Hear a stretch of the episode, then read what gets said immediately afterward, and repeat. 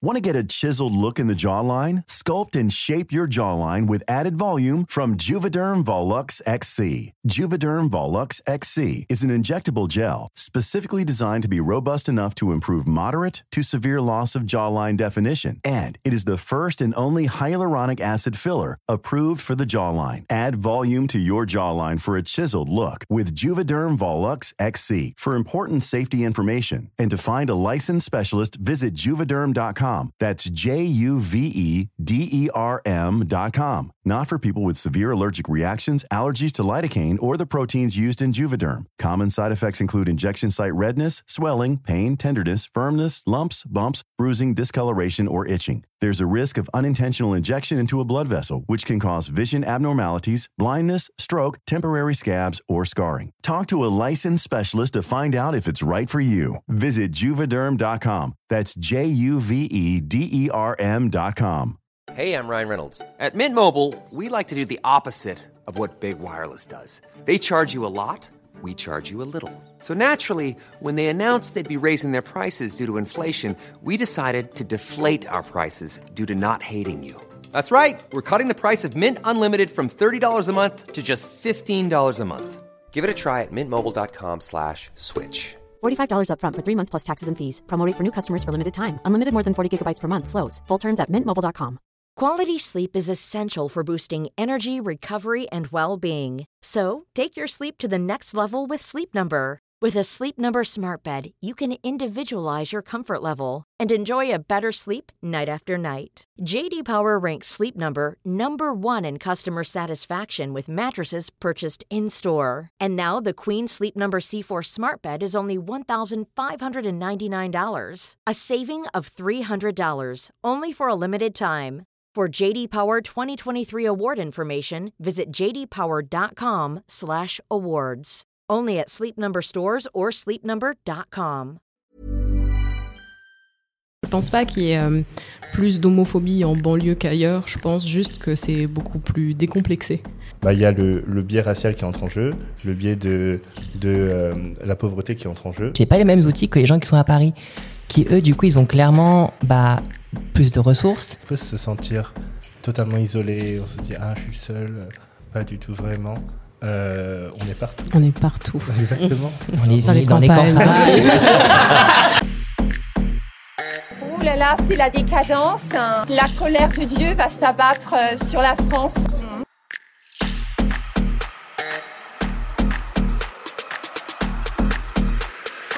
Et c'est contre nature. hein. Bonjour tout le monde et bienvenue dans un nouvel épisode de Contre nature. Alors, pour la petite histoire, pour le petit contexte, euh, aujourd'hui, on fait du coup un épisode sur le thème être queer, être LGBTQIA+, en banlieue. Et du coup, c'est un thème qu'on voulait vraiment faire parce que la semaine dernière, du coup, on était à la génialissime Pride des banlieues, euh, qu'on vous recommande vraiment d'aller chaque année si vous pouvez. Et on a beaucoup d'abonnés qui sont venus nous voir en mode euh, pourquoi vous n'avez pas encore discuté, pourquoi vous n'avez pas encore euh, abordé ce thème qui est hyper important avec les personnes directement concernées. C'est ça, et on s'est dit, mais vous avez absolument raison, on va le faire dès la semaine prochaine, et nous voici aujourd'hui pour en discuter. Donc autour de cette table, si vous, pouvez vous présenter euh, donc votre prénom et euh, votre pronom. Alors, euh, je m'appelle Yélé et mes pronoms c'est elle. Alors moi, c'est rose comme la couleur, comme la fleur, et mes pronoms, c'est elle aussi. Moi je m'appelle Jérôme et mes pronoms c'est il.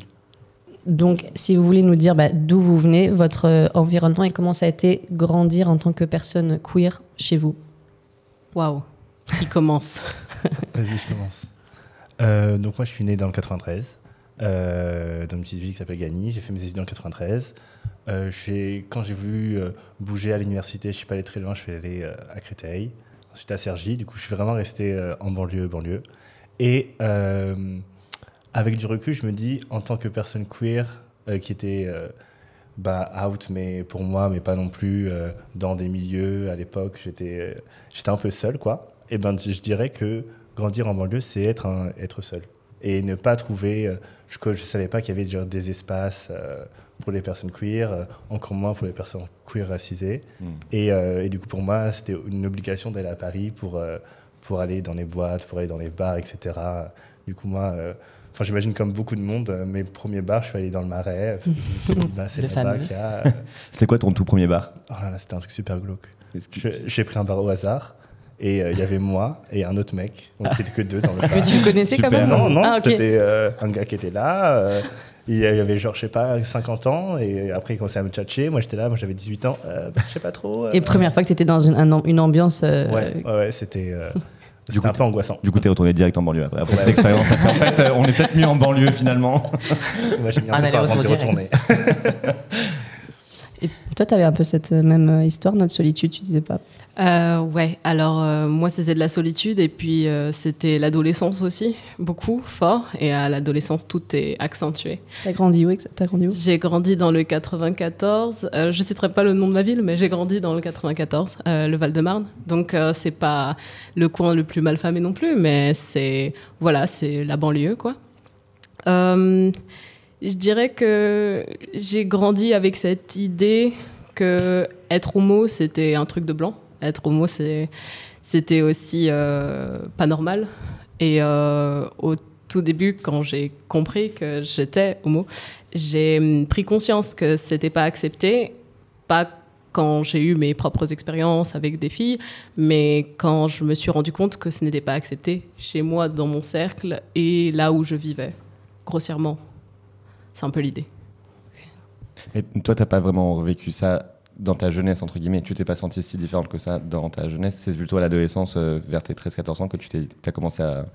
Ouais, en fait, euh, je me sentais différente et euh, je m'isolais déjà toute seule. Et je pense que c'est un, c'est un souci auquel on est confronté aussi, c'est que déjà on est pas mal isolé parce qu'on cherche ton approbation du regard. mais pas obligé de- Non, mais je suis grave d'accord. Je- C'est réel. Déjà, déjà, on se sent isolé euh, à la base euh, en étant soit queer, soit LGBT, soit homo, soit lesbienne, euh, soit trans. Mais euh, en plus de ça, à l'adolescence, on a tendance à s'éloigner de, de tout le monde, de nos parents, de nos amis, à arrêter de communiquer net. Mm. Et euh, l'isolement, on y contribue aussi, on y participe aussi énormément. Mm. Donc euh, voilà comment moi je l'ai vécu, et je l'ai ressenti. Ok. Et toi, Rose, du coup? Je suis totalement d'accord avec toi sur le thème de l'isolement. Clairement, euh, je sais que pour moi, je me sentais pas différente en soi. Parce que moi, j'ai du coup fait deux coming out. J'ai fait un coming out gay tout d'abord. Puis après, j'ai fait mon coming out trans. Au passage, j'ai refait mon coming in gay. Du coup, j'étais hétéro officiellement. Et, hum, et quand j'ai grandi, je me sentais pas différente. En fait, je, savais que personne me ressemblait autour de moi. Donc moi, j'ai grandi dans le 78, donc euh, 50 ans en Yvelines, pas loin de Versailles. Et c'est très différent, en fait, de, tout le monde euh, qui est un peu versaillais, du coup. Et c'est une ambiance qui est... hum, C'était pas hostile en soi dans le comportement des gens, mais je savais qu'il y avait un rejet et une ignorance plutôt de, de qui j'étais. Où on, on, on- on sentait que j'étais différente et on savait à peu près, on pouvait plus ou moins pointer le doigt sur, euh, sur le, le fameux nom à alphabet LGBT+. Mais pour autant, on- il y avait vraiment en fait toute une censure autour de ça, ce qui renforçait vraiment l'isolement. Et après, c'est quand je suis arrivée à Paris, comme toi, Jérôme, quand je suis arrivée à Paris, je me suis dit, ah ouais, mais en fait, je suis pas différente du tout. Enfin, je suis différente pour la norme quand même de là où je suis. Mais il y a tellement de gens qui sont comme moi, qui me ressemblent. Et en banlieue, on montre pas ça. On nous montre pas comme étant des personnes différentes. On nous montre pas tout court, en fait. Tu as fait deux coming out, du coup. Yes. Euh, Est-ce que tu peux nous dire euh, à quel âge tu as fait le premier coming out et à quel âge tu as fait le second pour euh, savoir un peu le contexte entre les deux et Je vais mettre une petite timeline, t'as raison. Alors, mon premier coming out, je l'ai- je l'ai fait, mais j'ai surtout été outé. Donc, euh, pour les gens qui ne savent pas, outé, ça veut dire tout simplement que euh, quelqu'un a tout simplement dit que j'étais euh, un jeune adolescent homosexuel à ma place. Et, euh, et donc, du coup, ensuite, j'avais du coup 14 ans à ce moment-là. Et puis, euh, j'ai fait mon coming out euh, non binaire. Donc, je m'identifie comme étant non binaire pendant longtemps. Je pense que j'avais, j'ai jamais vraiment mis de date dessus, mais ça a commencé en 2020, peut-être à peu près, quelque chose comme ça, il y a trois ans de ça. Et puis doucement et sûrement, j'ai, commencé à me genre éco-féminin, et puis tout simplement, j'ai, tout fait, simplement fait mon coming out femme trans. Il y a à peu près un an de ça, quoi. Un peu plus peut-être. Tu as évoqué euh, rapidement la, la représentation et euh, je ne sais pas si vous êtes d'accord avec moi du coup, mais ce qui m'a fait le plus mal euh, pendant mon adolescence et après mon coming out, c'était pas la représentation en tant que telle, c'était le fait qu'on ignore euh, ce que j'étais.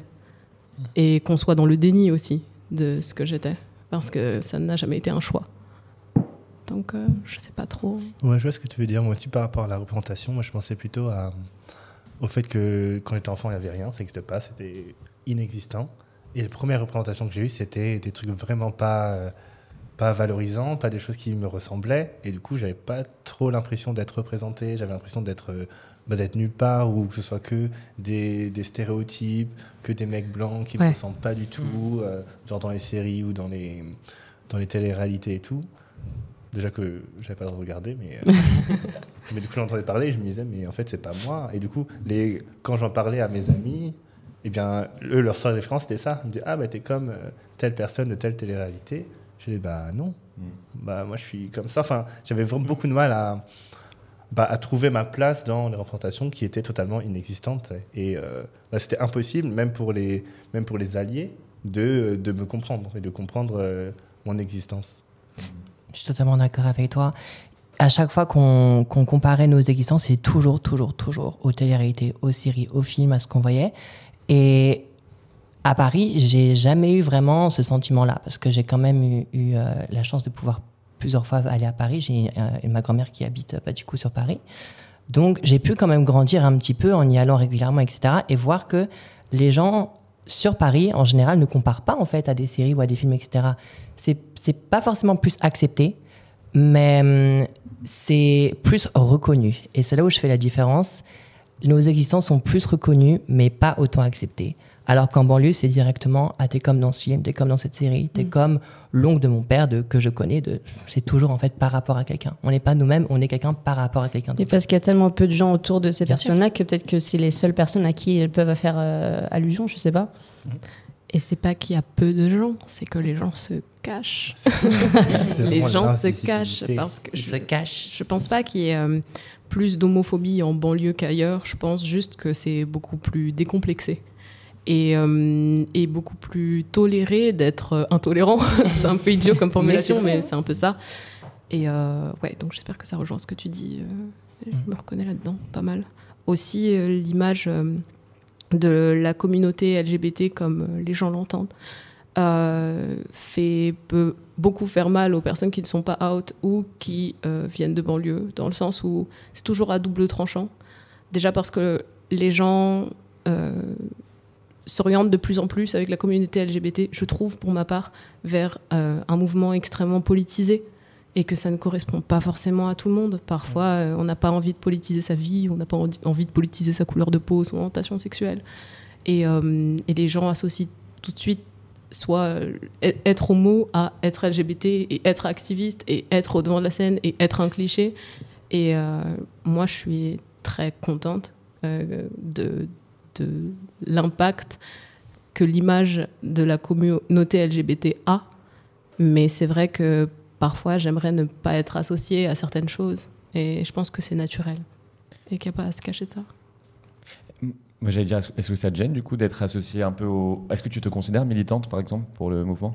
Du tout. en fait, tout, je me ouais. considère pas militante. Ça m'a énormément aidé. En fait, toute la médiatisation, euh, un peu perso, mais du coup, moi, j'ai découvert Paint. C'est ça. J'ai découvert Paint avec la vidéo de. euh, euh, bah, être, être homo en banlieue. Être en Ça banlieue. fait, ça fait 3-4 ans, je pense qu'on a fait ça. C'est ça. Et j'ai fini top commentaire d'ailleurs. Ouais, je sais, je On sais. a une star à la table, C'est ça. Ouais, je suis là, c'est moi. Et, euh, et ça m'a, cette vidéo, elle m'a fait briller. Cette vidéo, elle m'a fait, elle, j'étais sans voix parce que c'est la première fois que je voyais dans un média euh, des gens s'exprimer, les gens en question s'exprimer, et, euh, et qui disaient la vérité, qui décrivaient exactement ce que je vivais au quotidien. Et il y a trois ans, j'ai écouté cette vidéo sous ma couette, cachée. Et maintenant, je suis là. Ah, comme quoi, Ouais. congrats. Ouais, merci. C'est un truc de fou. Et ça m'a, ça a changé ma vision de beaucoup de choses. Donc euh, non, je peux pas en vouloir euh, du tout à, à la communauté LGBT. C'est juste que parfois on entre en contradiction comme dans tout. Mais je peux pas me considérer euh, comme faisant partie de la commune. Ce serait hypocrite. Mhm. En fait, moi, je pense que je rejoins, je rejoins totalement ce que tu dis, mais j'ai l'impression que la communauté LGBT, elle n'est pas pareille à Paris qu'en banlieue. C'est, la, la communauté LGBT, mais c'est pas la même communauté LGBT. Et j'ai vraiment l'impression que nos expériences sont encore une fois pas comparables. Surtout aussi en fonction des banlieues qu'on vient, évidemment, et aussi en fonction bah, des discriminations qu'on vit. Moi, j'ai quand même un privilège d'être aussi une personne blanche, il faut que je le reconnaisse. Et tout le monde n'a pas les mêmes privilèges et tout le monde n'a pas les mêmes discriminations. Et, hum, et c'est sûr qu'en fonction des banlieues d'où on vient, c'est pas du tout les mêmes euh, discriminations que la communauté LGBT, pour moi, à laquelle elle fait face, en fait. À Paris, par exemple, si je suis euh, bah, euh, au centre de Paris, dans le Marais, je vais pas avoir les mêmes, euh, ça, ça me fait toujours rire, je vais pas avoir les mêmes regards dans Marais qu'à 5 minutes à pied à Châtelet. Mm. Parce que c'est pas, c'est encore une fois, c'est Paris, mais c'est pas le même Paris. Et encore une fois, c'est la communauté LGBT. Bon, un coin, c'est vraiment la communauté LGBT. Et un coin, ça va être bah, des gens qui vont être cachés, des gens qui vont pas se montrer, etc. C'est, c'est, c'est jamais pour moi la même. On peut jamais vraiment faire la même comparaison parce qu'on parle carrément de sujets qui sont différents, en fait, à mes yeux. Et voilà, en fait, bah, justement, la raison pour laquelle on est nice, parce que la communauté LGBT en banlieue n'a rien à voir à mes yeux à la communauté LGBT à Paris. Ouais, je suis d'accord parce que du coup, moi, je suis, je suis militant à la Pride des banlieues, justement. Et, euh, et, et, c'est marrant que tu dis ça parce que moi, il y a- il y, a quelques années, je ne je me voyais pas du tout militer parce que, euh, en fait, je me rends compte que, enfin, j'étais pas à un endroit de ma vie et de ma tête où, euh, où j'avais la, la force d'être sur le devant de la scène, où j'avais la force justement de, de parler dans un micro pour dire ah oui, je suis un homme homosexuel des banlieues. Parce que euh, bah, quand tu es en banlieue, il y a, il y a plein de discriminations en jeu. euh, Il y a euh, la famille, il y a l'endroit où on habite, il y a le travail, etc. Et enfin, je trouve qu'on a beaucoup à perdre en étant militant. Du coup, il faut être sûr Mm. de ce qu'on a avant de, de- d'aller sur le devant de la scène et de, et de se battre parce que c'est une, une bataille de- du quotidien.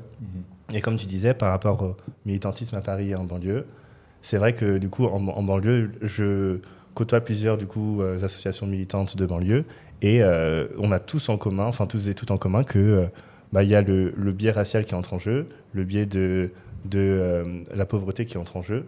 Et du coup, ça, ça rend nos luttes beaucoup plus, je sais pas, j'ai l'impression beaucoup plus difficiles et beaucoup plus personnelles. Du coup, tout le monde lutte vraiment avec le fond de son âme, quoi. Et, euh, et parce que si, enfin, si on milite pas, eh ben, certaines personnes meurent, quoi. Du coup, il y a- y c'est c'est même pas tant un choix de est-ce qu'on a envie d'améliorer notre vie, c'est est-ce qu'on meurt ou pas. En fait, on n'a pas les mêmes outils pour moi. Je, je m'imagine vraiment être Bob le bricoleur avec ma petite trousse de bricolage et j'ai pas les mêmes outils que les gens qui sont à Paris, qui eux, du coup, ils ont clairement bah, plus de ressources, ils ont des centres qui sont dédiés, ils ont plein d'associations qui sont dédiées et c'est génial, hein, c'est c'est top. Et en banlieue, malheureusement, il n'y a pas tout cet accès-là, il n'y a pas tous ces outils. Et du coup, bah, quand on a la chance de pouvoir aller en euh, sur Paris pour pouvoir avoir accès à ces outils, c'est tant mieux. Mais il y en a tellement, et je pense surtout aux personnes qui sont plus jeunes, aux adolescents, qui, eux, par exemple, s'ils sont à Paris, ils peuvent plus facilement accéder à ces ressources, alors que quand ils sont en banlieue, il n'y a pas de visibilité, sauf sur les séries, etc. Et encore une fois, c'est ce qu'on disait tout à l'heure, je trouve qu'il y a beaucoup de choses qui sont bien et moins bien à prendre de ça. Et, et sinon, ils ont beaucoup moins accès, en fait, à la visibilité. Je pense... Ah, tu, tu voulais réagir Oh, tu m'as entendu Ouais, Ah, j'étais- vas-y, vas-y. Mince alors, euh, je suis cramée. Euh, là n'est pas la question de délégitimiser des problèmes ou de faire des échelles, mais c'est juste que hum, il faut que les gens se mettent aussi- aussi à notre place et hum, à l'idée qu'on peut se faire éventuellement des problématiques des LGBT ou des personnes homo à Paris ou dans des milieux qui sont juste plus aisés ou juste plus safe aussi en banlieue et à Paris. Euh, J'essaie de chercher ta validation du regard. Euh, Et tu l'as ou pas? tout simplement, tout simplement parce que c'est c'est juste des problématiques qui sont différentes et que ça ça agace et forcément ça ça frustre aussi de voir que les gens sont étonnés quand on leur parle de soit nos parcours de vie, soit euh, merci de me sourire, soit nos parcours de vie, soit euh, de notre expérience, soit sont étonnés, soit euh, juste ne, ne comprennent pas, n'ont pas idée que ça puisse exister. Est-ce que vous avez subi ou été témoin de, euh, d'actes ou, ou de, de paroles LGBT-phobes en banlieue? Oula, Et même avant, du coup, j'imagine votre coming out. par quel chapitre commencer? Euh, je, vais, je, vais en citer une pour commencer, mais je- j'ai quand même eu le droit, à, évidemment, bon, euh, après vraiment que j'ai commencé à j'ai toujours, j'ai jamais vraiment eu une apparence euh, dans la norme, déjà pour commencer. Mais quand j'ai vraiment ouvertement, euh, j'étais ouvertement non binaire, puis transgenre, etc. euh, Enfin, dans tout cas, j'étais transgenre, mais bon, une femme transgenre, quoi, dans la banlieue. J'étais, euh, j'ai eu le droit quand même à une fameuse histoire où il y avait euh, un, mec qui, qui, en sortant du coup de mon petit lycée, où du coup là je m'identifiais un petit peu comme non binaire, j'étais maquillée, j'avais les cheveux longs. bon. Et puis il y avait un, un- un cher monsieur qui s'amusait un petit peu à me suivre. Donc bon, des suiveurs, c'était pas la première fois que j'en avais, mais je calculais pas, je, me concentrais sur moi. Et je vois que le mec voulait pas lâcher l'affaire. Donc bon, je, continue, etc. Et, euh, et puis vient du coup le moment des insultes, parce que bon, évidemment, il commence à comprendre que j'essaie de presser le pas. Vient le moment des insultes, vient le moment aussi où il commence à se rapprocher. Donc moi, j'essaie de courir avec mes petits pieds. Et puis, euh, en essayant un petit peu de, de le perdre, je, je finis par trouver. J'étais dans une cage euh, d'immeuble. Et encore, ça c'est encore autre chose que je voulais dire. Par rapport à, à Paris, où je trouve en général il y a beaucoup de- d'interphones, etc. Moi, en tout cas, dans ma banlieue, il n'y avait pas tout ça. C'était directement mon immeuble, n'importe qui pouvait y accéder. Et euh, je pense que dans beaucoup de banlieues, c'est comme ça, mais bon, ça, c'est encore autre chose à part. Et, euh, et du coup, le mec euh, me, me suit jusqu'à chez moi, et du coup, j'essaye d'ouvrir la porte, en fait, le temps que je mette la clé dans la porte, et pour que je puisse rentrer. Le mec court derrière moi, monte la cage d'escalier. Je rentre, je claque la porte pour pouvoir la fermer. Il met son pied dans le, dans le coin, en fait, de la, de la porte, et donc, du coup, je ne peux pas la claquer, il a mis son pied. Et le temps que je réalise qu'il a mis son pied, il ouvre grand la porte. Du coup, je, je- je tombe, enfin, je, pas je tombe, mais genre, je recule d'un coup. Et puis, euh, et puis genre là, je me dis, waouh, le mec, il me suit depuis tout à l'heure. Euh, je serai à Paris. Je pense pas que ça, ça m'arriverait. Ça, j'ai pas pensé vraiment, j'ai pensé vraiment après. Je me suis dit, mais là, je serais ailleurs, je suis dans une grande ville. Je serais dans un coin où, où je suis plus entouré, où euh, je suis moins isolé et où euh, bah, j'ai plus de sécurité aussi autour de moi. Ça m'arriverait pas, ça, forcément. Peut-être, mais dans ma tête, ça m'arriverait pas. Et, et du coup, le mec, il est là, et j'ai hurlé évidemment, parce que bon, euh, voilà, je savais pas quoi faire. Et puis les voisins sont arrivés, il est parti. Mais tout ça pour dire que il y a tellement de choses qui arrivent plus facilement et que les gens se permettent de faire quand on est en banlieue, alors qu'à Paris, les gens, ils calculent juste pas les autres gens en général. Mais les, les gens se permettent beaucoup plus de choses et il y a beaucoup plus d'irrespect, on va dire, euh, qui est euh, verbal, alors que je trouve qu'à Paris, c'était plus non-verbal, en tout cas pour mon expérience. Mais, euh, mais non, les gens se permettent des choses, en, enfin, de, de là où je viens, c'était, euh, c'était, je pourrais écrire un livre. Et toi, Jérôme? Bah, c'est intéressant parce que moi, on m'a jamais posé cette question avant que, que je milite. On m'a jamais demandé Ah oui, est-ce qu'en banlieue c'est différent? Parce que pour moi, enfin, moi, c'était pas une question avant que, bah, que, que je sois après des banlieues parce que j'ai vécu du, de, bah, de l'homophobie partout. Quoi. Mes premières expériences, c'était à la télé, Mm. avec la Manif pour tous, ouais. qui venait euh, dire l'homophobie dans mon salon. Après, c'était du coup avec mes parents. Après, le coming out, c'était pas ouf.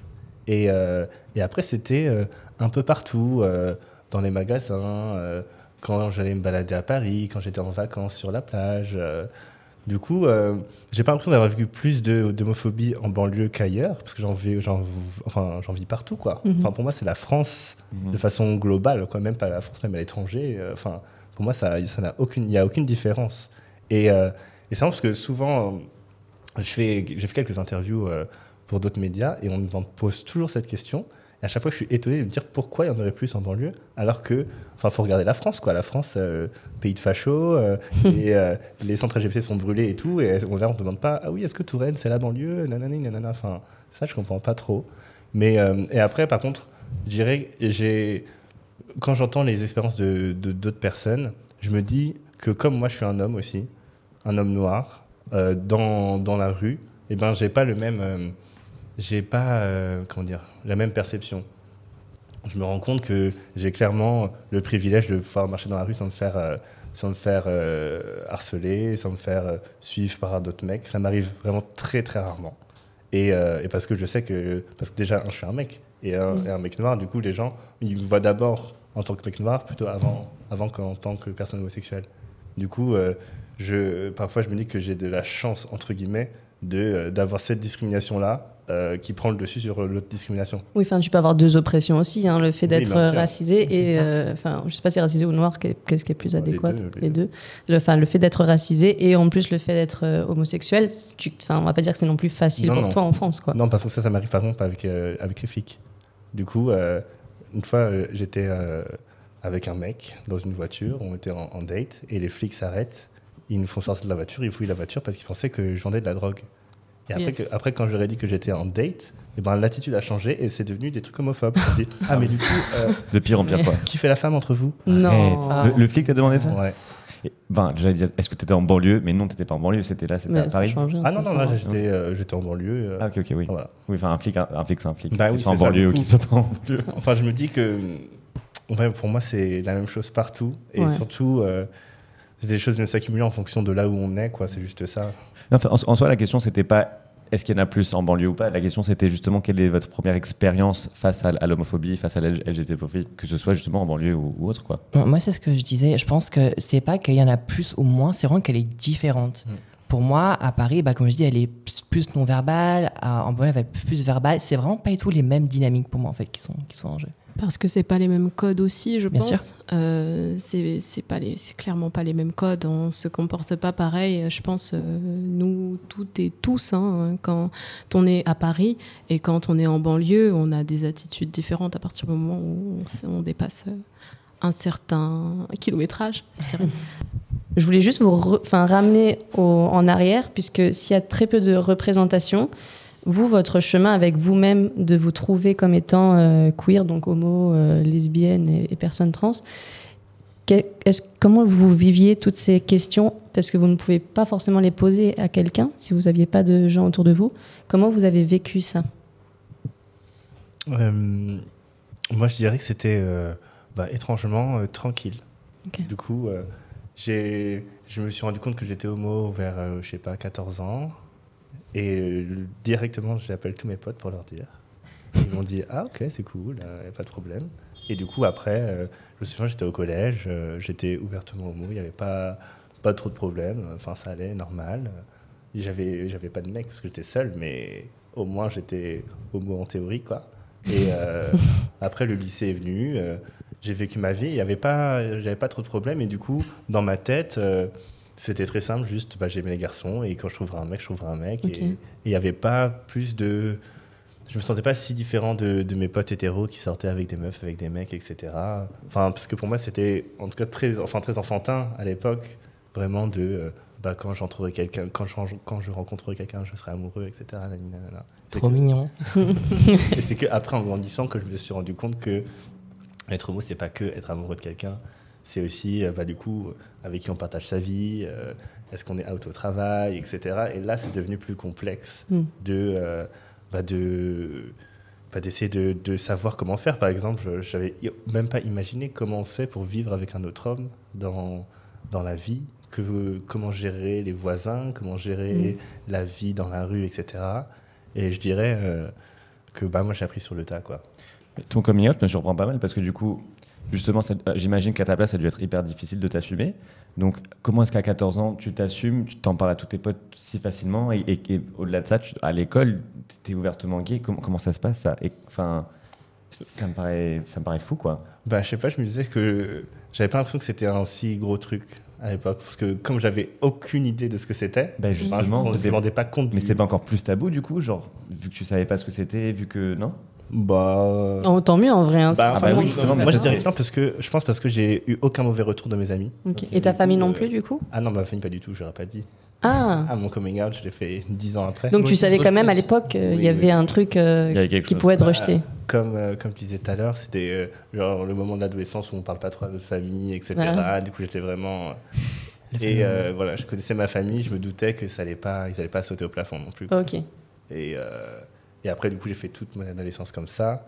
Et en grandissant, là, quand j'ai fait euh, mon communion familial, ça s'est en effet très mal passé. Et, euh, et du coup, après, j'ai dû me, bah, me débrouiller tout seul, quoi.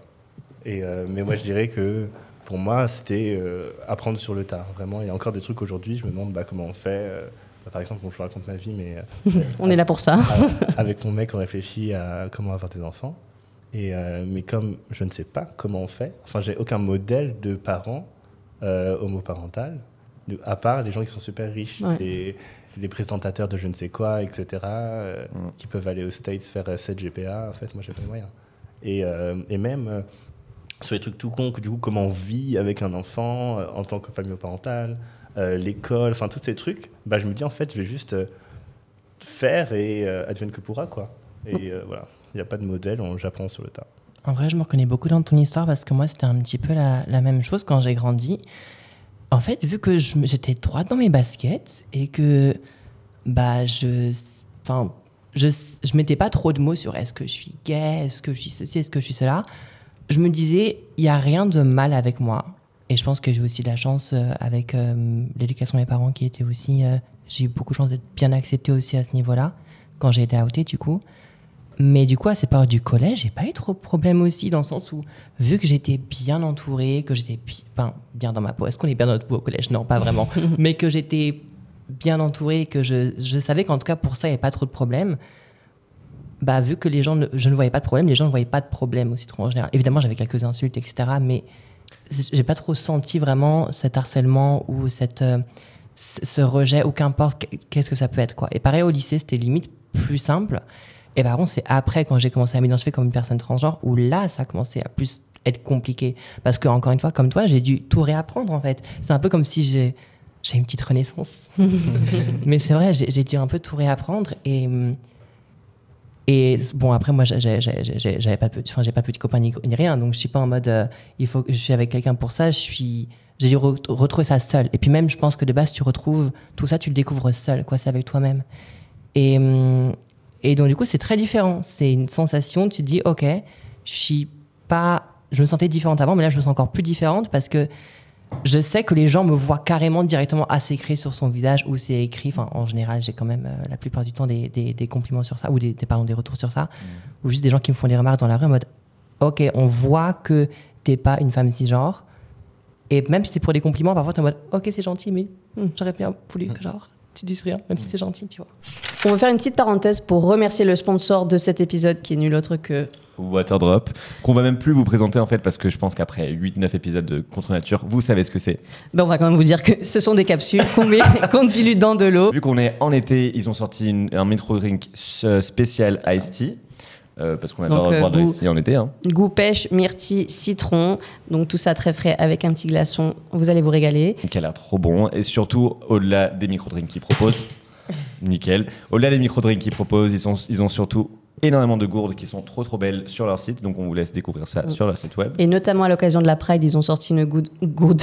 À l'occasion de la Pride, ils ont sorti une gourde magnifique qui est aux couleurs donc de la Pride. Celle qu'on n'a pas aujourd'hui, mais qu'on vous mettra quelque part ici.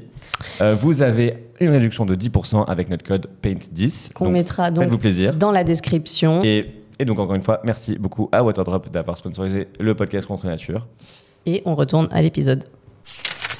Ouais, je vois ce que tu veux dire. Après, euh, pour rejoindre ça, et là où je pense que j'ai mal vécu cette partie de mon adolescence, euh, surtout le collège, euh, c'est que la perception que les autres ont de nous joue. Non, la perception qu'on a de nous-mêmes joue énormément sur la perception que les autres. Si déjà on commence par se haïr, si on a du mal à s'accepter, à se comprendre, alors c'est sûr que ce qu'on va renvoyer aux autres, ça va être soit de la haine, soit de l'incompréhension, soit euh, du dégoût, du déni, quoi que ce soit. Euh, non, moi au contraire, je suis restée dans le placard relativement longtemps, même si je suis vachement jeune. Euh, cinq ans, je crois, auprès de mes parents. Et quand je suis rentrée au lycée, je me suis out à mes potes. Et bon, ils m'ont un peu regardé avec ce cliché de tu pensais faire croire quoi à qui? On, ça, Voilà, on sait. Euh, et je me suis rendu compte à ce moment-là qu'en fait, j'étais extrêmement bien entourée. Avec des personnes extrêmement bienveillantes et extrêmement queer aussi. Mais ça, je ne Ah, le savais pas. Il en faut. Il a- Et à l'époque, ils étaient out ou Euh, c'était pas un sujet en fait. Ils étaient pas out non plus. Et puis on s'est retrouvés dans un groupe où à la base on était censé être euh, six hétéros avec. euh, À la base, à la base. À la base, à après, la base. hop là. avec plus personne en fait. Donc je me suis rendu compte que tous mes potes étaient euh, soit bi, soit gay, soit trans, soit lesbiennes. Et je me suis dit ah ok. Mais dans cet ensemble d'amis là, on avait quand même. euh, j'avais quand même pas d'amis euh, noirs et lesbiennes. J'avais pas d'amis lesbiennes tout court. Maintenant, j'en ai. Euh, et c'est vrai qu'en termes de représentation et euh, de, de vision de soi-même, ça, ça a fait un gros coup au moral. Et je, je suis d'accord avec le fait que j'ai pas grandi avec un quelconque modèle. Euh, par contre, euh, Elliot Page, on en parle ou pas? Et Elliot Mon Page, âme. je pense que c'est c'est quand j'ai vu son discours de coming out à l'époque du Oh, coup lesbien. Incroyable. Ouais, incroyable. Hein. Et ben c'est, je, pense que ça m'a accroché à beaucoup de choses, Euh, à la vie déjà, à la vie déjà, ça, m'a vraiment fait m'accrocher et me dire que waouh, une personne que j'idolâtre carrément. Bon, je l'idolâtre pas, mais je, l'aime beaucoup euh, de par euh, son parcours. Et en fait, comme moi dans un sens. Et ça m'a fait me légitimiser parce que j'ai vécu beaucoup d'homophobie euh, intériorisée. J'avais beaucoup d'homophobie contre, forcément contre moi-même. Euh, je ne m'aimais pas, je me pensais totalement anormale. Euh, je me détestais, clairement, je me détestais, mais c'est parce que c'est ce que j'entendais aussi au quotidien. J'essayais de m'éloigner en fait de toute cette sphère-là qui concernait de près ou de loin euh, être homo, parce que tout ce que j'en avais et tous les retours que j'en avais, c'était c'était du mal quoi. C'était euh, c'est Satan, euh, c'est euh, une infamie, euh, voilà. Et on parlait tout à l'heure de d'agression ou de mots violents qu'on ouais. a pu recevoir. Et moi, je pense que c'est même pas la micro-agression que j'ai vécue qui m'a qui m'a fait mal, c'est quand on m'a dit, euh, mais pour moi, enfin c'est quand un de mes parents m'a dit, euh, mais pour moi, si tu sors avec une fille, c'est comme si tu sortais avec un chien. Waouh. Et je pense que ça, Oh. c'est euh, ça, je- ça ça m'a cloué. Avec un chien. Ouais. Mais c'est la première fois que j'entends ça. je T'avais fait le coming out T'avais fait un coming out Alors, mon coming out a été forcé, mais euh, circonstance atténuante, ça a été euh, la meilleure chose qui me soit arrivée. Et je pense pas que c'est étrange. Hein Oui, Normalement, ça se passe pas comme ça. Ouais, parce que si ça se trouve, tu l'aurais pas fait toi-même, peut-être. Enfin, tu Bah. as forcé, ce qui n'est pas bien. On rappelle, il faut jamais forcer le coming out. Jamais. Mais en même temps, pour toi, tu es en train de dire que euh, peut-être que tu l'aurais pas fait sinon, quoi. Ben, en fait, j'étais dans une situation critique, c'est-à-dire qu'avec les années, j'avais accumulé euh, de la dépression euh, sévère et des problèmes chroniques de plus en plus violents. Et j'en arrivais à un stade où, quand j'allais en cours, je finissais au SAMU. Euh, parce que j'étais euh, bah, j'étais juste euh, mal. Et un jour, mon infirmière scolaire m'a stoppé. Elle m'a dit Bon, maintenant on arrête. Qu'est-ce qu'il y a? Je sais que c'est pas physique. Tu as fait des électroencéphalogrammes, tu as fait un tas d'examens. On sait que c'est pas physique ce que tu as. Qu'est-ce qui se passe? Et, et je lui ai dit C'est OK de dire ça Ah Je lui ai dit Bah, je, je, je veux mourir. Et elle a dit Ok, j'appelle tes parents. Et, et de là, euh, s'en est suivi euh, un jour de, de silence, puis euh, une crise de larmes où mon parent m'a demandé Mais euh, qu'est-ce qui se passe? Qu'est-ce que tu as? Et, euh, et je lui ai dit que bah, j'avais, j'avais tenté de, de, mourir. Et, et en fait, quand elle a entendu ça, elle n'a pas entendu le pourquoi, je pense. Et je lui ai dit, bah, je suis. J'ai, pas dit que j'étais homo, j'ai pas dit que j'étais lesbienne. J'ai jugé que ces mots étaient trop violents, peut-être, pour elle. J'ai dit, j'aime les filles. Et je pense qu'elle a, malgré tout, tout ce qu'elle pouvait penser de la santé mentale, euh, de tous les a priori qu'elle pouvait avoir, elle m'a, vue comme son enfant et elle, n'a pas entendu ça. Elle a entendu mon enfant veut mourir. Et c'est là que a commencé toute ma procédure médicale. J'ai été internée, tout ça. Parce que c'était vraiment, j'étais vraiment dans un état euh, critique, quoi. Et euh, après ça, euh, donc euh, mon parent s'est énormément occupé de moi, m'a énormément accompagné dans toute cette procédure-là. Et c'est vrai que on n'en parle pas aussi de la précarité psychologique des personnes qui vivent en banlieue. C'est terrible. C'est vraiment, vraiment, vraiment terrible. Tout a un prix, tout coûte cher. les ressources sont très difficilement accessibles aussi. Et, euh, mais c'est vrai que du point de vue de ma sexualité et de ma vision des choses, quand je suis revenue vers elle un petit peu plus tard pour lui demander, bon, moi je suis un peu perdue par rapport à ma vision de ma culture, de ma religion et euh, mon homosexualité, qu- qu'est-ce que je peux faire? Aide-moi? Et mon parent m'a répondu ça, du coup. Mm. Et ça m'a fait, ça m'a fait mal, c'est normal. C'était violent. C'est compréhensible. Et euh, c'est un peu.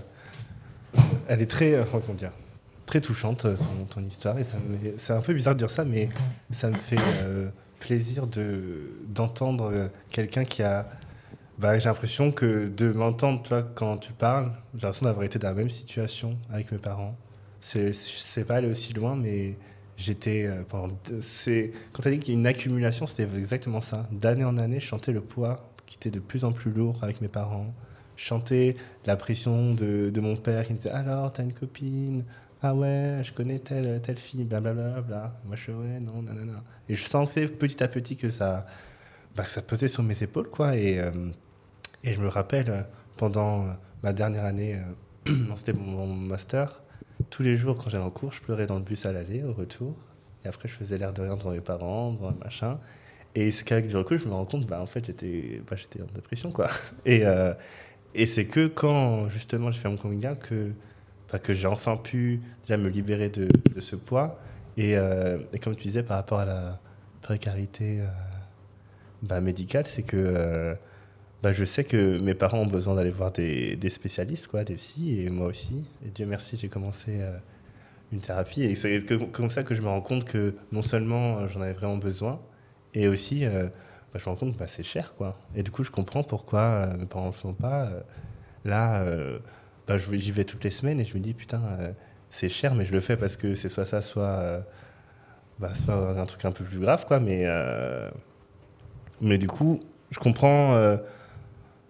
je comprends grave ce que tu dis, et je me sens, je me sens grave connecté à ton, à ton témoignage, si je puis dire. Mais vos histoires, elles sont. C'est magnifique à entendre, mais pas magnifique. Enfin, j'ai que ça mal interprété. C'est c'est très beau à entendre, quoi. C'est ça que je veux dire. Mais je pense que nos histoires résonnent un petit peu entre nous parce que bah, on a quand même, je pense, quelques petits points communs qu'on se reconnaît ou on se reconnaît dans l'histoire des autres. Mais hum, je me souviens, enfin, quand j'avais fait mon coming out trans, du coup, moi, euh, c'était super dur parce que quand toi, tu disais qu'avec ta mère, elle, euh, elle était euh, un peu euh, antagoniste ou c'était dur avec elle et puis d'un coup, elle t'a vu comme son enfant. Je sais que moi, c'était comme ça aussi avec ma mère où quand vraiment je lui ai dit que j'allais commencer mon traitement hormonal, il s'est passé quelque chose, je sais pas ce qui s'est passé parce que on a toujours une bonne relation, mais elle a commencé à tout simplement, je pense, craquer et je sais pas du tout ce qui se passait dans sa tête. Mais euh, ma mère, avec qui j'ai toujours une bonne relation, euh, me disait comme quoi je me transformais, comme quoi je je sais pas ce que tu deviens, je te, je te reconnais plus, tu deviens un monstre. Elle m'a dit tellement de choses d'un coup et c'était d'une violence, mais et je, je, je, je sais même pas si encore aujourd'hui je m'en suis totalement remis parce que bien que maintenant elle a fait un super travail, même mes parents, j'ai des parents qui sont, j'ai la chance d'avoir des parents qui sont aidants et qui sont présents pour moi et tout le monde n'a pas cette chance-là. Mais je sais que ce jour-là, je me suis jamais senti autant aussi proche de la mort, quoi. Déjà, j'avais passé une année horrible pour commencer, mais je, pense que heureusement que ma meilleure amie était avec moi à ce moment-là, parce que j'étais, je me suis dit, mais là, ça y est, j'aurais jamais dû faire ça. J'aurais jamais dû le dire. J'aurais dû rester dans mon coin et faire tout ça seul, parce que entendre ces mots-là venant de sa mère, et je suis tellement content que toi, tu aies eu des mots euh, doux à un moment aussi euh, important, parce que moi, j'ai eu l'inverse. Après, du coup, ça s'est amélioré, mais c'était la voir en pleurs, comme si c'était moi qui lui faisais du mal, alors que moi, j'étais. Il y avait rien qui changeait, j'étais tout, il y avait rien qui changeait en ça, j'étais toujours maquillée, j'étais toujours en robe, il y avait rien qui changeait. Mais je pense que quelque chose devait se passer dans sa tête, peut-être, euh, bon, comme beaucoup de parents, euh, de personnes trans qui doivent faire le deuil de leur enfant, il y a beaucoup de choses qui, qui se passent, mais c'était. C'était. La, la violence, c'est pas le bon terme. Je pourrais pas expliquer c'était quoi comme sentiment, mais c'est. En tout cas, je me reconnais beaucoup dans ton histoire, quoi. Et toi aussi, Jérôme. C'est vraiment, ça me fait penser à moi aussi, mon coming à ce moment-là. Moi, du coup, j'ai fait à mes deux parents en même temps. J'ai bien fait en sorte qu'ils soient dans la même pièce et tout. Enfin, j'avais préparé mon coup, j'avais dit à mes frères et sœurs, euh, soyez dans le salon avec moi, nanana. Et, euh, et moi, j'ai eu du coup deux réactions. Mon père, le rejet total. Ma mère, le mutisme. Et du coup, quand je suis parti, c'est là, ma mère, c'est, c'est, euh, enfin, dans la tête de ma mère, c'est là qu'il y a eu le, le déclic de euh, ah oui, c'est mon enfant. Et, et que, genre là, on est à un, un croisement. Et que si je fais pas quelque chose maintenant, si je fais pas un move, et ben, je vais perdre mon enfant, quoi. Mm. Et du coup, euh, ma mère est revenue, on a pu en parler, etc. Pas mon père. Et euh, parce qu'il m'a dit aussi des trucs de, de dingue. Trucs de monstre, le deuil. On m'a dit, euh, ma mère est morte euh, cette année, mon fils aussi. euh, Enfin, genre le deuil alors que j'étais en face de lui, quoi. Des trucs de ouf. Et en vrai, je suis pas sûr qu'on. Enfin, c'est un peu défaitiste, mais je suis pas sûr qu'on s'en remette un jour, tu vois. Mhm. Tu parlais de ton parent, du coup, ton père, qui, euh, qui, voilà, qui lui disait que son fils est mort. Moi, mes parents, actuellement, ils sont toujours dans le déni, Mm. finalement. Et c'est quelque chose qui est. C'est même pas tabou, ça n'existe pas. Ça cette partie-là de ma convalescence n'a jamais existé. Et euh, je, je, je sais pas ce qui est le plus douloureux, le, le rejet ou le déni. Et ça revient encore en arrière. Euh, ouais. Mais euh, je, je, je leur en veux pas, en fait, de ne pas comprendre ce que je suis ou la souffrance que j'ai pu ressentir ou pourquoi j'ai ressenti de la souffrance. Je pense que je leur en veux de l'ignorer. Et, euh, et ouais, je pense que c'est ça qui est, euh, qui est difficile. Et pourtant, Dieu sait que j'aime mes parents. Je pense que ça le plus dur, c'est de savoir que notre douleur, elle est ignorée un peu par les personnes qui nous sont chères. Même s'ils savent qu'elle est là, il y a une ignorance qui est parfois volontaire. Mm. Et c- c'est. Mais c'est pour ça que c'est d'autant plus important. Et je crois que la Pride des banlieues l'avait revendiqué l'année dernière, de, qui disait qu'il y avait énormément de précarité justement due au rejet des familles et donc beaucoup de personnes LGBTQIA+ dans les rues finalement SDF et qu'il n'y a pas forcément de, de logement et d'aide politique pour euh, pour toutes ces personnes qui finalement se retrouvent à la rue à cause de cette situation. Donc qu'est-ce qu'on peut faire en fait aussi dans les banlieues et, enfin, et ailleurs, mais surtout dans les banlieues où il n'y a pas en fait d'endroit pour euh, les personnes LGBTQIA pour qu'elles se rassemblent. Enfin, maintenant, du coup, avec l'après des banlieues, c'est cool parce que ça crée une vraie dynamique et ça crée un vrai rassemblement. Et nous, on que le rassemblement, enfin, on espère que justement se rassembler et ce qu'on fait aujourd'hui, de parler, de partager, ça peut aider les gens à se libérer et à, se sentir plus à l'aise avec leurs identités. Qu'est-ce que vous recommanderiez? Qu'est-ce qu'on pourrait faire, en fait, vous pensez, qui vous aurait aidé, vous, en grandissant? Ben, moi, je dirais, du coup, euh, comme on dit à la Pride des banlieues, c'est d'avoir des lieux. Et en fait, et tu dis qu'avec la Pride, on rassemble des gens, mais même nous, on n'a toujours pas de lieu. On- Mm. Même quand on est une association, même quand on arrive à rassembler du monde, c'est trop dur, en, dans le 93 en tout cas, d'avoir un, un local, d'avoir un lieu. Et euh, je sais pas pourquoi c'est si difficile, quoi. Et du coup, Au niveau administratif au niveau administratif, C'est-à-dire on- ils vous laissent pas en fait ou ils vous mettent des barrières ou c'est des... ça, on a fait plein de visites euh, pour avoir un, un local, on a parlé à la mairie, on, on fait toutes les démarches administratives françaises qui sont des galères sans nom. Ouais, on Et même ça, même ça, c'est super difficile. Moi, je me demande tout le temps comment on fait les autres assos pour avoir des, des locaux, parce que nous, on n'a pas de local. Et je pense que c'est ça qui m'aurait aidé, euh, c'est d'avoir un lieu où euh, j'aurais pu aller pour parler à des gens. Du coup, clairement, moi, j'aurais euh, j'aurais demandé à d'autres personnes avant. Par exemple, moi, j'ai fait mon coming out à 22 ans, parce que j'attendais de quitter chez moi Mm. pour pouvoir faire mon coming out, parce que je savais que j'allais être à la rue le lendemain. Et, euh, et en fait, du coup, j'ai attendu, de travailler pour avoir mon salaire, mon appart, enfin en coloc, et euh, pour faire mon coming out. Sinon, bah, comme on dit après le j'aurais été dans la rue et il n'y avait pas d'autre possibilité que ça. Quoi. Et je sais que je suis loin d'être le seul à avoir euh, fait ce choix de l'attente. Et je, et je sais que j'ai de la chance d'avoir pu faire ce choix. Alors d'autres personnes se font outer et du coup sont sorties de chez eux de force. Euh, du coup, je me dis que si euh, on a des lieux pour recueillir les, bah, les, les personnes LGBT en besoin, déjà, ce serait une, une grosse, euh, une grosse aide. Et, et des lieux où les personnes sont formées surtout. Parce Mm. que c'est pour avoir des lieux où on subit encore plus de la transphobie, du racisme, etc. Merci, non merci. Quoi. Mhm. Et donc quoi, une forme de un centre LGBT en soi euh, en, en banlieue ou un, un espace pour se Ouais, recueillir? ça. Un centre LGBT avec des personnes formées, euh, que ce soit euh, les, agents de, de, de l'institution ou pas, enfin peu importe en tout cas, que qu'on ait un lieu où, euh, où on peut se sentir en sécurité en fait. Et, et qui serait apte à, à recueillir les personnes dans le besoin, qui serait apte à, à répondre à, à- à leurs besoins sans qu'ils subissent encore plus de, bah, de, de racisme, homophobie, transphobie dans ce lieu-là. Si c'est fait par des personnes lambda, c'est sûr que les mêmes biais de la société vont, euh, Mm. bah, vont, va agir là-dedans. Quoi. Du coup, il faut que ce soit des personnes formées. Il ne faut pas juste dire on ouvre un truc, on met trois mecs de la mairie et ça, et ça suffit. Mhm. Et on parle du coup justement beaucoup de l'après des banlieues. Vu qu'on a la chance de t'avoir sur le podcast aujourd'hui, est-ce que tu peux nous expliquer en deux trois mots justement qu'est-ce que c'est l'après des banlieues? Euh, La Pride de banlieue, du coup, c'est euh, le mouvement revendicatif des personnes LGBTQIA de banlieue. Euh, du coup, nous, on, on milite au quotidien enfin au quotidien, à l'année en tout cas, pour, euh, bah, pour, Au quotidien aussi, oui, oui. c'est ça, pour la dignité des personnes LGBTQIA+ de banlieue, que ce soit dans euh, l'accès euh, aux, aux soins, que ce soit dans l'accès au logement, que ce soit dans les parcours administratifs, etc. Mhm. Et du coup, euh, cette année, notre revendication, c'était une PMA vraiment pour tous, et, et pas juste pour euh, euh, les femmes cis, que ce soit aussi pour euh, les femmes trans, que ce soit aussi pour les personnes racisées, parce qu'actuellement, les personnes racisées, elles attendent euh, 10 ans avant d'avoir un appareillage euh, pour une PMA, contre deux quand tu es une personne blanche. Mhm. Et du coup, euh, en fait, nous, on, on essaie de militer pour la- l'égalité vraiment de tous, que tout le monde ait les mêmes choses. Et notre, à, à chaque fois, on se dit en fait que si on aide le plus grand nombre de personnes, ça va forcément nous aider nous dans la communauté. Bien sûr.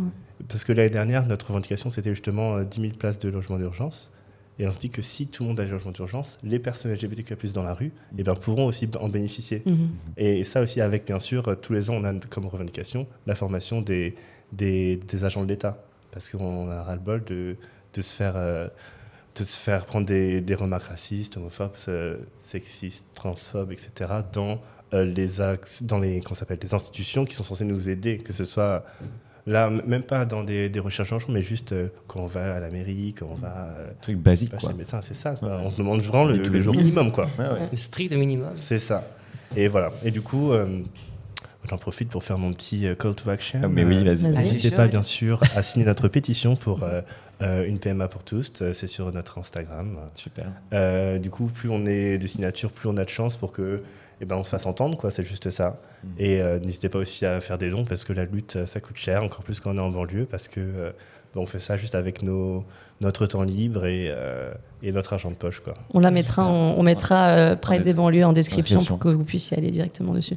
Et est-ce que vous avez déjà eu des altercations ou des remarques ou des commentaires de personnes qui passaient à la Pride des banlieues? Enfin, je veux dire, ceux qui regardent, ceux qui vivent là, ceux qui sortent la, la tête des fenêtres et qui se disent Mais qu'est-ce qui se passe euh, dans mon quartier alors que j'ai jamais vu ça de ma vie? Est-ce que vous avez déjà eu des problèmes comme ça? Ouais, pour après, on, on a eu. euh, Il y, a, il y a différents types de, de personnes qui nous regardent. Il y a et les personnes qui sont dans la compréhension, justement, et qui ne comprennent pas trop ce qui se passe, et Mm. ils nous regardent un peu d'un regard méfiant. Mais voilà. Oui, en mode What the fuck, j'ai jamais vu ça, de ma life. euh. Il y a, euh, on a eu quelques, je vais pas mentir, on a eu quelques hum, personnes qui, qui lançaient des insultes, euh, mais euh, vraiment de loin, qui sont là, eh non, voilà.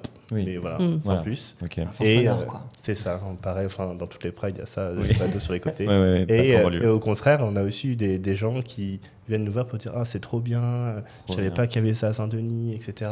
Du coup, on a un peu toutes les réactions euh, dans les rues. Et c'est ça qui est. Je trouve que ça représente bien, du coup, la, la pluralité des avis des gens. Tout le monde n'est pas. Enfin, on n'est pas un bloc monolithe en banlieue, on ne pas tous la même chose. quoi. C'est clair. Trop bien. Toi, du coup, qu'est-ce qui t'aurait aidé Ah, pardon. ou- Non. Qu'est-ce qui vous aurait aidé, vous, en grandissant, que vous auriez voulu euh, avoir? Eh ben, euh, moi, ça aurait été. Alors, je j'en sais rien pour les infrastructures, je m'y connais pas et j'étais, euh, je pense, un- une sorte d'ado beaucoup trop euh, torturé pour euh, aller vers les autres. Euh, je pense que ça aurait été quelques bases déjà de. De, de, de connaissance de moi-même. Je pense qu'il faut que les jeunes apprennent à arrêter de romantiser la santé mentale, arrêter d'en faire des trends sur TikTok, sur Instagram, sur les réseaux, et commencent par se comporter avec eux comme ils voudraient qu'on- que leur meilleur ami ou leur meilleur ami, leur meilleur ami, leur meilleur que, leur, que leur meilleur ami se, se comporte avec, euh, avec elle, eux. Parce que euh, il faut apprendre à se respecter, il faut apprendre à euh, parler correctement à soi, se parler correctement à soi-même, il faut apprendre à être doux avec soi-même et à s'aimer d'abord, à prendre soin de soi et à arrêter de de- d'avoir cette euh, culture malsaine et toxique et extrêmement nombrilisme, mi- nombriliste, pardon, waouh, j'ai du mal à formuler tout ça t'es bien. et extrêmement nombriliste euh, de, du mal-être, en fait. C'est normal euh, d'avoir euh, les hormones qui fluctuent. Euh, c'est moins normal, malheureusement, euh, d'être euh, malade. Et encore plus à cause de ce qu'on est et ce qu'on ne contrôle pas du tout. Et il faut apprendre ça. Il faut apprendre à se respecter à prendre soin de soi. Je pense que c'est déjà la première étape vers s'ouvrir aux autres, s'entourer correctement et pas de personnes qui nous détruisent ou qui nous font du mal indirectement dans leurs propos. Euh, parfois et souvent, on s'entoure de personnes qui en fait n'ont pas du tout les mêmes convictions que nous. par peur de parler et on se cache et on les suit parce qu'on n'a on a que ça comme choix pour pas se faire griller entre grosses guillemets. Et euh, voilà, c'est important de, de s'entourer correctement et d'être et d'être en accord avec soi-même avant de vouloir forcément aller mieux ou aller euh, vers euh, la communauté. La communauté, elle t'accepte, j'imagine, quand toi-même déjà tu t'acceptes. Et, euh, et, et, après, c'est, je pense que c'est du choix de chacun de vouloir aller vers la communauté ou de ne pas vouloir politiser sa vie. Ça, c'est une autre c'est totalement une autre question. Aujourd'hui, comment tu te sens? Mais moi, je vais très bien. Je suis en accord avec moi-même. J'ai décidé que ce serait plus un sujet dans ma vie et que je passe à autre chose. Mon, ma sexualité ou mon orientation me définit pas, en tout cas me définit plus du tout. Euh, j'aime l'art, j'aime décider, j'aime sortir avec mes potes, ça ok, mais euh, c'est plus un sujet dans ma vie être homo. Et je pense que c'est important aussi euh, que voilà, les, gens se disent ça aussi, que ça peut ne pas être un sujet, ça peut ne pas être un problème, mais ça peut aussi ne pas être une question. Et quand on en arrivera au stade où ça pourra ne pas être une question, on aura tout gagné, je pense. C'est clair. Je suis totalement d'accord avec toi. Et je voulais juste dire une dernière chose. Euh, je ne vais pas revenir sur tout ce qu'on a dit, mais juste une dernière chose que je voulais dire, c'est pour le combat pour la santé mentale et c'est rejoint totalement en fait l'idée de créer des infrastructures dans nos banlieues parce qu'on en a tellement besoin. La meilleure chose qu'on peut faire, et c'est super bateau, mais c'est vraiment, je pense, qui peut impacter le maximum de personnes, donner juste la positivité aux gens. Donner, soyez en, en étant juste, en souriant juste à une personne dans la rue, vous savez même pas à quel point ça peut changer leur journée. Qu'importe qu'on est en banlieue à Paris, qu'importe si c'est une personne à la communauté LGBT ou pas, le sourire, ça change tout. Et c'est très bête, mais je vous jure que c'est vrai. Mm. De ouf. Oh, C'était beau, de... c'est une belle façon. Moi, j'aurais bien voulu vite fait conclure avec du coup forcément un, message que vous mm. aimeriez faire passer à des personnes LGBTQIA+, qui sont actuellement en banlieue, qui sont peut-être forcément pas out, qui se posent des questions, qui savent pas comment faire. Quel conseil, quel message est-ce que vous avez, vous avez envie de leur adresser aujourd'hui? Euh, Si tu es dans un environnement euh, qui te paraît hostile euh, pour ta sécurité, prépare ta sortie. Préparer sa sortie, ça veut dire se conserver, mm, s'entourer correctement, encore une fois, de personnes que tu, voilà, tu sais qui ne te seront pas hostiles, surtout si au quotidien tu vis avec des gens qui sont homophobes ou transphobes ou qui te voudraient du mal physiquement. prends bien soin de toi. C'est facile aussi de de dire qu'il faut faire son coming out pour se sentir libéré, mais l'important c'est ta sécurité avant tout. Seulement, il ne faut pas rester silencieux. Euh, tu vas te faire du mal si tu ne parles pas, si tu intériorises tout au fond de toi. Ça peut être extrêmement dangereux et destructeur, et pour ta santé mentale et pour ta santé physique, forcément.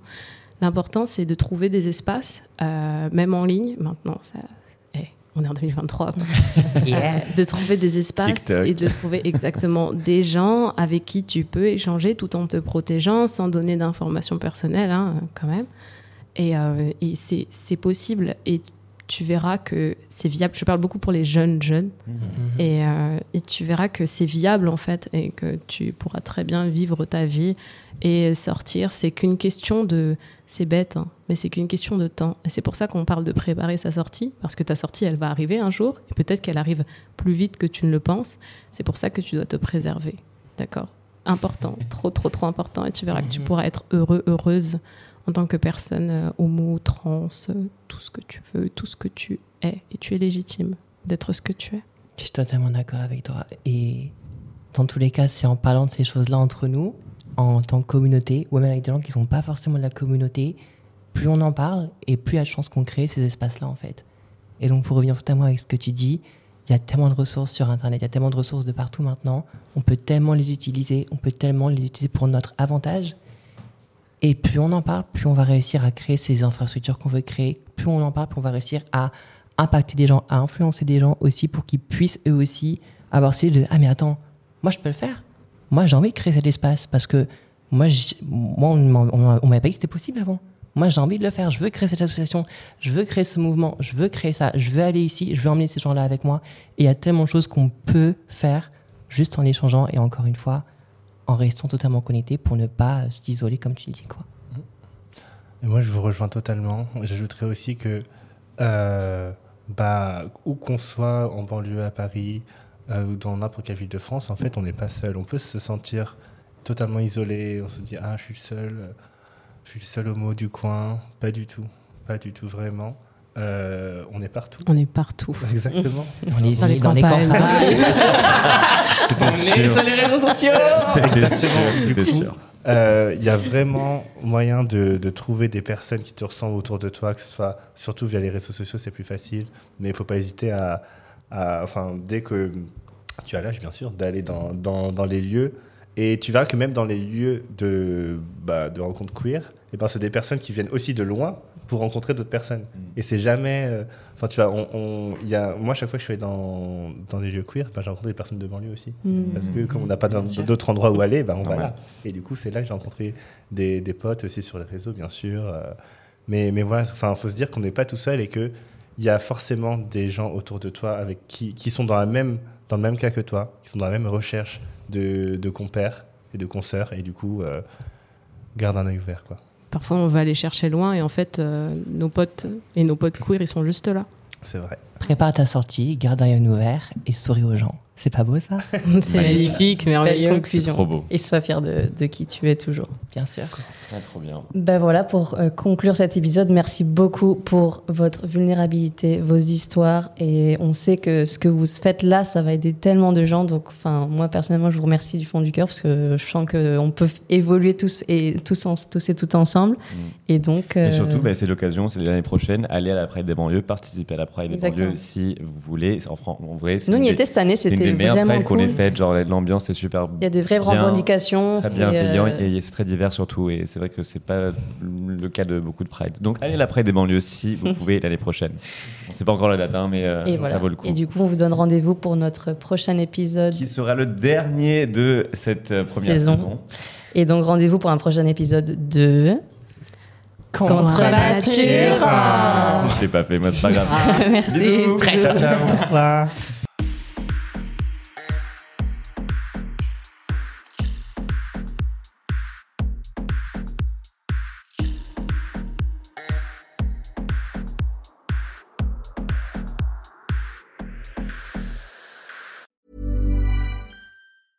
Want to get a chiseled look in the jawline? Sculpt and shape your jawline with added volume from Juvederm Volux XC. Juvederm Volux XC is an injectable gel specifically designed to be robust enough to improve moderate to severe loss of jawline definition. And it is the first and only hyaluronic acid filler approved for the jawline. Add volume to your jawline for a chiseled look with Juvederm Volux XC. For important safety information and to find a licensed specialist, visit juvederm.com. That's J U V E D E R M.com. Not for people with severe allergic reactions, allergies to lidocaine, or the proteins used in Juvederm. Common side effects include injection site redness, swelling, pain, tenderness, firmness, lumps, bumps, bruising, discoloration, or itching. There's a risk of unintentional injection into a blood vessel, which can cause vision abnormalities, blindness, stroke, temporary scabs, or scarring. Talk to a licensed specialist to find out if it's right for you. Visit juvederm.com. That's J U V E D E R M.com.